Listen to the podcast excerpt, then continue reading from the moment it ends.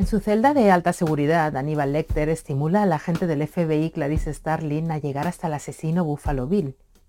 Como veis estoy hablando de la adaptación cinematográfica de 1991 de Jonathan Demme del thriller de Thomas Harris, El silencio de los corderos. En ese ejercicio, Aníbal le pregunta a la joven, ¿qué hace él, Clarice? ¿Qué es lo primero, lo primordial que hace? ¿Qué necesidad satisface matando? Codicia. ¿Y cómo empezamos a codiciar? Empezamos por codiciar lo que vemos cada día. La codicia es una de las pulsiones protagonistas en la historia de la humanidad. Esta constatación no sé muy bien en qué lugar nos deja como especie, sobre todo si pensamos que otro de los mecanismos que nos ha impulsado a lo largo de las generaciones y civilizaciones es el miedo. Miedo y codicia, dos instintos básicos tatuados en nuestro ADN. Miedo a la muerte, miedo a perder lo que tenemos, miedo a la naturaleza, miedo al clima, al hambre, a la enfermedad, miedo al dolor y al sufrimiento, miedo a lo diferente, miedo al otro. El miedo y la codicia propiciaron en los albores de las civilizaciones saqueos, vandalismos y destrucción, hasta que se llegó a la conclusión de que optar por el intercambio favorecería el aumento de la esperanza de vida. Muy corta, por cierto, cuando no se le pone bridas a la envidia y al egoísmo. Es curioso que esos lodos de instintos salvajes no se entiendan sin la noción de libertad. Para que se pusiese en marcha el intercambio, se tuvo que basar en la libertad del otro para trocar. Sin esa libertad no se puede hacer ningún tipo de trueque. Ahora bien, cuando se instauró la religión del consumo tras la Segunda Guerra Mundial, potenciada por la productividad como nuevo sistema de esclavitud y el marketing comenzó a invadirlo todo, vendimos nuestra libertad al mejor anuncio. ¿Por qué digo esto? Porque no se puede ser libre si las necesidades básicas no están cubiertas. Eso es así.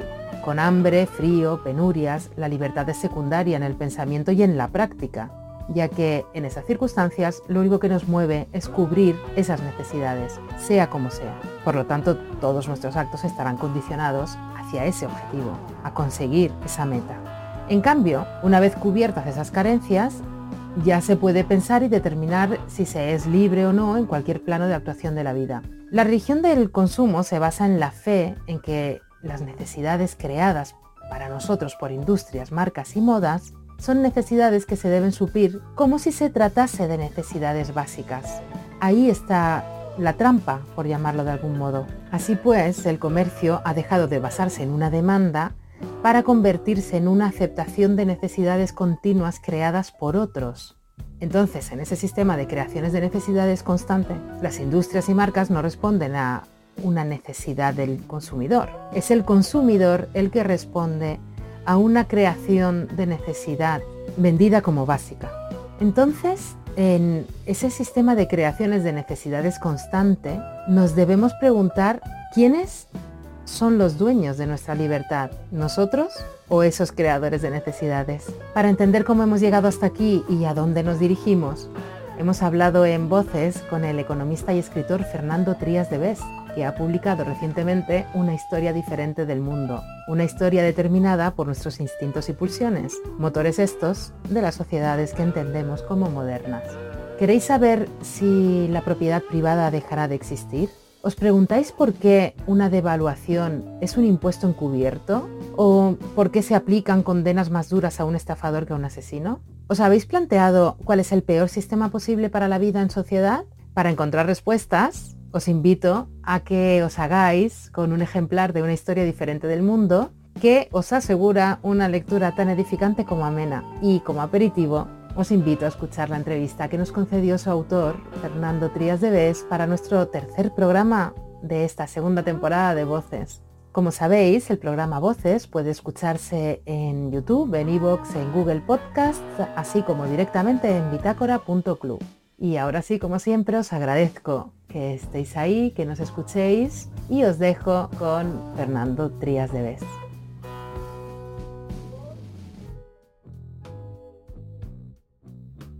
Como sabéis todos, decimos siempre que eh, para nosotros eh, la libertad se halla en el conocimiento. Y para llegar a ese conocimiento y desarrollar nuestro espíritu crítico es fundamental saber de dónde venimos. Y si hablamos de dónde venimos, estamos hablando de nuestra historia. Para hablar de todo ello, tenemos hoy con nosotros a Fernando Trías de BES. Bienvenido, Fernando. Hola, ¿qué tal? ¿Cómo estás, Lorena? Fernando, eres una persona muy, muy creativa, tienes a tus espaldas eh, más de 20 publicaciones. Si no me equivoco, has hecho ensayos, relatos, guiones, novelas y ahora acabas de publicar con Espasa una historia diferente del mundo cómo las emociones y los instintos determinan el funcionamiento y el devenir de la humanidad. Fernando, antes de ahondar en una historia diferente del mundo, tú que eres una persona tan creativa, ¿crees que hoy en día en nuestra sociedad se incentiva lo suficiente la creatividad? A ver, eh, es difícil la pregunta, porque mm, yo creo que, sí que la incentiva em, en, algunos ámbitos, pero otros están muy protocolarizados. Es decir, yo creo que la sociedad en estos momentos vive una dualidad. Por un lado, eh, se requiere y, se incentiva la innovación, tanto en las empresas, hay mucha emprendeduría, hay muchísima startup. O sea, realmente incluso los propios mecanismos mm, de, la socialdemocracia se incentivan el que, el que alguien emprenda, el que alguien innove. Pero por otro lado, a la par, hay mucho protocolo, hay mucha manera bastante automatizada y muy establecida de hacer las cosas.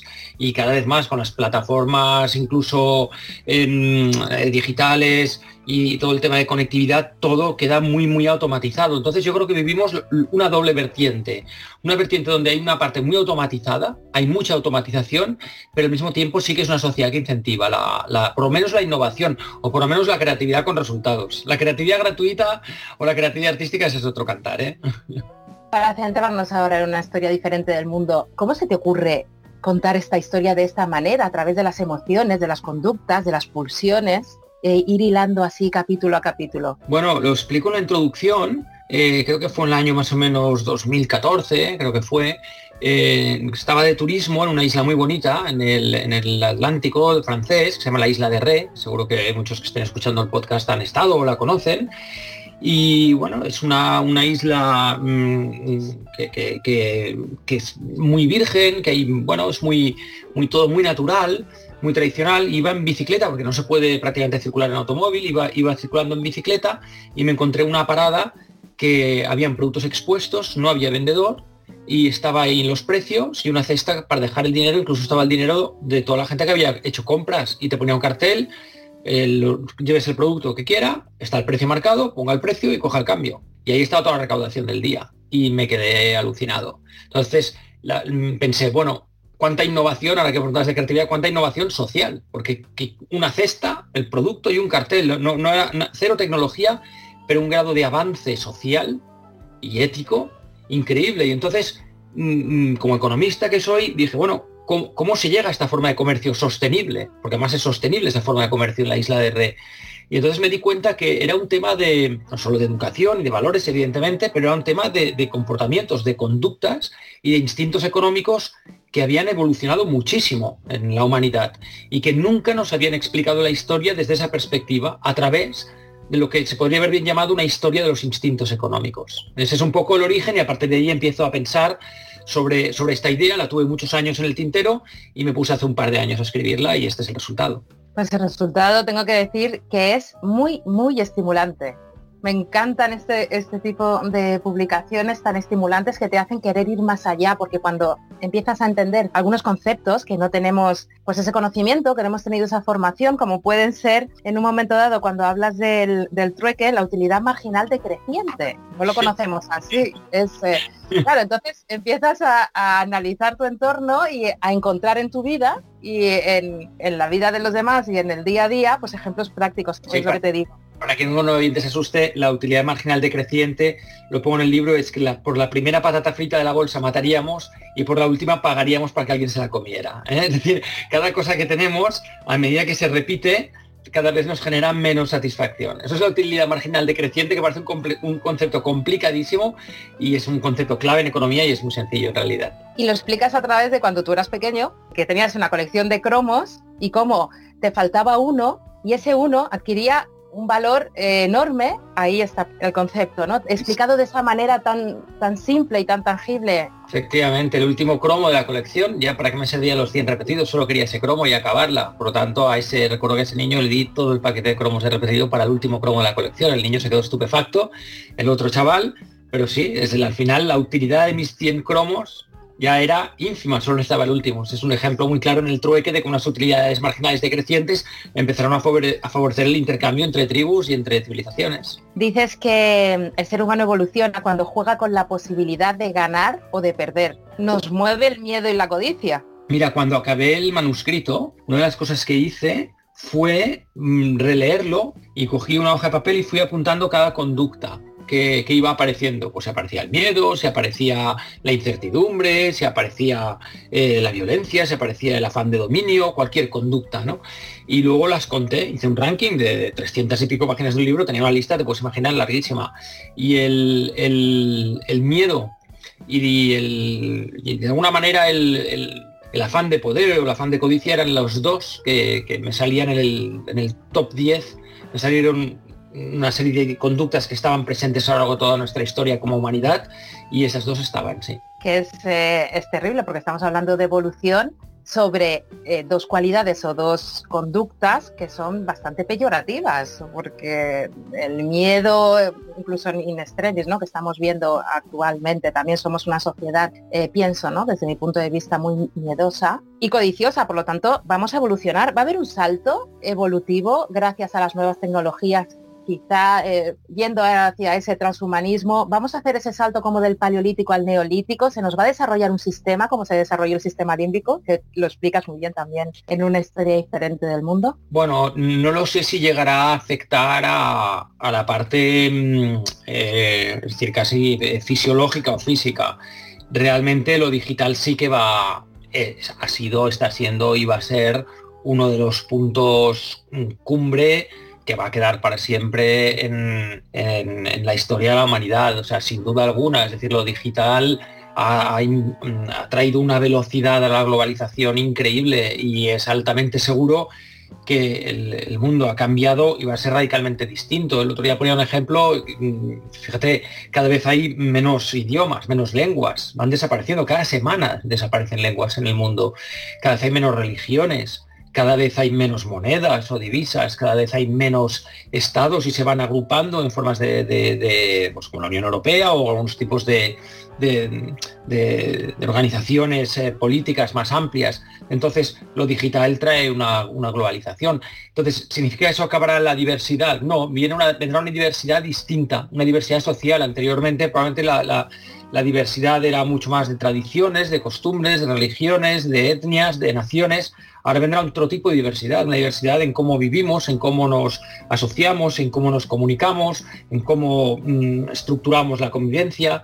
Tiene una diversidad distinta. Sí, seguro que lo digital ha traído un cambio. No sé, en lo, antropológico seguro, en lo fisiológico no te lo sabría determinar. Somos esclavos de la productividad. Tienes un capítulo, tu capítulo 9, el de la productividad, eh, liga la teoría del caos con la nueva esclavitud. Y si me permites, eh, leer un pequeño párrafo porque está tan bien escrito que necesito leerlo para que los oyentes puedan ver eh, lo que van a encontrar en, tu libro. Y me lo explicarás a posteriori. Un simple remedio sanitario lo cambió todo. Estamos hablando en este sentido, estás hablando de la viruela. La productividad refuerza el sometimiento del hombre al sistema productivo. Ya no va a hacer falta el uso de la fuerza, ni señores feudales, ni ejércitos que aseguren que las gentes se sometan a las voluntades de lo que los monarcas o los emperadores deseen que se produzcan sus reinos o imperios. La división permanente del trabajo a la que obliga la productividad desemboca en individuos que nos necesitamos unos a otros, que no podemos subsistir sin que otros completen nuestro minúsculo eslabón de la cadena. La productividad va a ser una gran forma de tiranía, una dictadura que nos obligará a servir al sistema y que a cambio nos hará progresivamente más ricos y más prósperos. Una dictadura silenciosa, de la naturaleza material y matemática, cuantitativa más que económica. El individuo quedaba ya para siempre sometido al sistema productivo. Y así continúa. Eh, así va a continuar, no hay escapatoria. y cada vez más, yo creo que la ya no solo, fíjate, en la, en, la época en a la que hago referencia, es, bueno, es justo en, las, en las entradas, en las puertas de la revolución agrícola y la revolución industrial, y, eso trae la, división del trabajo y entonces sí que ya mm, pasamos de los oficios a ser parte de un, eslabor, ¿no? pasamos de ser artesanos, especialistas en una tarea completa. Eh, anteriormente el sastre hace el, traje de principio a fin, en la tela, la corta, la cosa, y ahora ya el trabajo se organiza eh, por tareas en, primero en talleres y luego en industrias, ¿no? Y eso es lo que explico muy bien de que ya somos solo parte de un eslabón de una cadena y por tanto la sociedad nos necesita, necesitamos a la sociedad, ya no hace falta someter a nadie, es decir, porque ya la productividad va a hacer que quien organice el trabajo y divida el trabajo, como va a producir más barato, te tienes que meter en esa tesitura, si no, no puedes competir y se convierte en una especie de dictadura silenciosa. En, la actualidad, esto mm, yo te diría que va a más. ¿Por qué? Porque lo que hablábamos antes añade la interconectividad. Además, ahora en, un mundo conectado y en un mundo de, información, necesitamos eh, cada vez más al, el trabajo del otro. ¿no? sin ir más lejos, este, este, esta entrevista que estamos haciendo, necesitas a mí como escritor, otro que haya hecho el libro, otro lo va a emitir a nivel tecnológico, luego el oyente tendrá pues, un dispositivo desde el cual lo escuchará, eh, tendrá su suscripción, etcétera, etcétera. ¿no? Es decir, todo está totalmente fragmentado y cada vez más fragmentado, cada vez más fragmentado. Por otro lado, lo que sí que se está observando en el mundo, y no me quiero alargar, es que mm, si bien hay una fragment lo digital ha traído una gran fragmentación, lo digital, y esto lo explico, igual me avanza una pregunta también en el último capítulo, paradójicamente ha, traído la proliferación de monopolios. Es decir, lo digital también eh, significa que hay una serie de modelos de negocio que están basados en el volumen, basado en el tráfico o en las economías de escala. ¿Por qué Amazon es lo que es y, prácticamente nadie le sopla? Porque una vez adquieres un volumen tan grande, ya es muy difícil que alguien pueda competir contigo. Entonces, eh, creo que en este sentido vivimos una, igual que hablábamos de la creatividad y la automatización, vivimos también una, dualidad muy curiosa, ¿no? Por un lado, una gran fragmentación de las tareas, una hiperespecialización, pero por otro lado también un favorecimiento de la aparición de nuevos monopolios y con un mal endémico que hemos creado nosotros mismos que se llama, bueno, la nueva religión, la religión del consumo, en el que ya no se abastecen nuestras necesidades, se crean las necesidades. Claro, lo queremos todo ahora, de inmediato, ¿podremos llegar a cambiar o, claro, esto quizá es una pregunta muy redundante, ¿no? Que ya vamos diciendo esto va a ir a más eh, junto con la productividad porque está todo ligado. Ahora que hablan de volver al trueque, de eh, ser más austeros en, nuestras, eh, en nuestro consumo, hablando también del planeta, de sostenibilidad. ¿Ves que puede haber otros modelos que, se puedan adoptar ahora? Sí, han empezado. Es decir, la religión del consumo aparece después de la Segunda Guerra Mundial. Eh, aparece aparte al principio vinculada a incluso ser buen ciudadano, ¿no? Importamos de Estados Unidos el modelo de la, de la casa, el coche y la familia e incluso comprarte un coche una familia que todavía no es consumir porque es invertir ¿no? y, de alguna manera contribuyes incluso a ser buen ciudadano y luego ya se introduce el consumo las marcas las experiencias incluso luego ya todo es objeto de marketing, ¿no? Tienes el, hay marketing de museos, marketing deportivo, marketing cultural, marketing de todo, ¿no? Todo se convierte en objeto de consumo, el propio, el propio consumo es objeto de consumo. Ir, a un centro comercial a pasear y ver un escapar detrás de otro, que se convierte en sí mismo en, un acto de consumo, ¿no? Eh, pero es verdad que ya hemos entrado yo creo que en otra etapa. La religión del consumo está dando paso a otro tipo de consumo más sostenible, más razonable, más, mm, yo creo que más pausado, un poco, un poco más comedido. Eh, es algo que está empezando ¿eh? y, va, por, va por barrios, va, por industrias. Es decir, todavía, pues por ejemplo, eh, tenemos industrias en las cuales todavía sigue habiendo una religión del consumo, por ejemplo, en el textil, en la ropa, en la moda, en, incluso tendría en la propia tecnología, donde pues todo lo queremos ya, queremos lo último, queremos la novedad, queremos el producto de temporada, pero poco a poco vamos viendo en, algunas, lo que se llama en, en, consumo, algunas categorías o en productos y servicios, ya poco a poco se va introduciendo el, consumo un poco más, más comedido, más razonable, más sostenido. Esto ha empezado en la alimentación, ha empezado incluso, te diría, en el ocio y, lo vamos a ir viendo que, que, va a ir cada vez a más. Yo sí que creo que la religión del consumo está experimentando un cambio progresivo y que va a continuar. En ese sentido, vamos hacia eliminar la propiedad privada en un momento dado, que ha sido motor de nuestra historia y de nuestros avances económicos, tecnológicos, de nuestra innovación. Están esas teorías que dicen lo que va a ocurrir es que vamos a ir hacia pues no tener nada y ser felices. Un poco enfocado a eso va pues todas estas plataformas de series, bueno, alquilamos el divertimento, ¿no? La, diversión. ¿Vamos hacia eso o esto es eh, una aberración? No, la, propiedad privada no, no va a desaparecer va, a ir a más. Eh, otra cosa es que haya eh, formas compartidas de propiedad. Pero fíjate que una forma compartida de propiedad no es una propiedad pública, es una propiedad privada compartida. O sea, normalmente están, son, son, son, son casos que están en manos de empresas privadas, ¿no?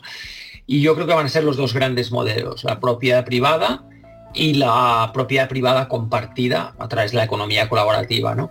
Yo creo que van a ser los dos modelos que, se, que van a imperar. Al contrario, todo lo que es mm, propiedad pública, esto lo estamos viendo con sociedades de propiedad industrial, etcétera, se ha ido privatizando casi todo y bueno, pues queda obra pública, queda ejércitos, quedan infraestructuras, pero cada vez, cada vez, mm, cada vez menos, menos industria en manos públicas. Yo creo que vienen las dos, una, una propiedad compartida y una propiedad privada. Mm, es muy interesante lo de la propiedad compartida.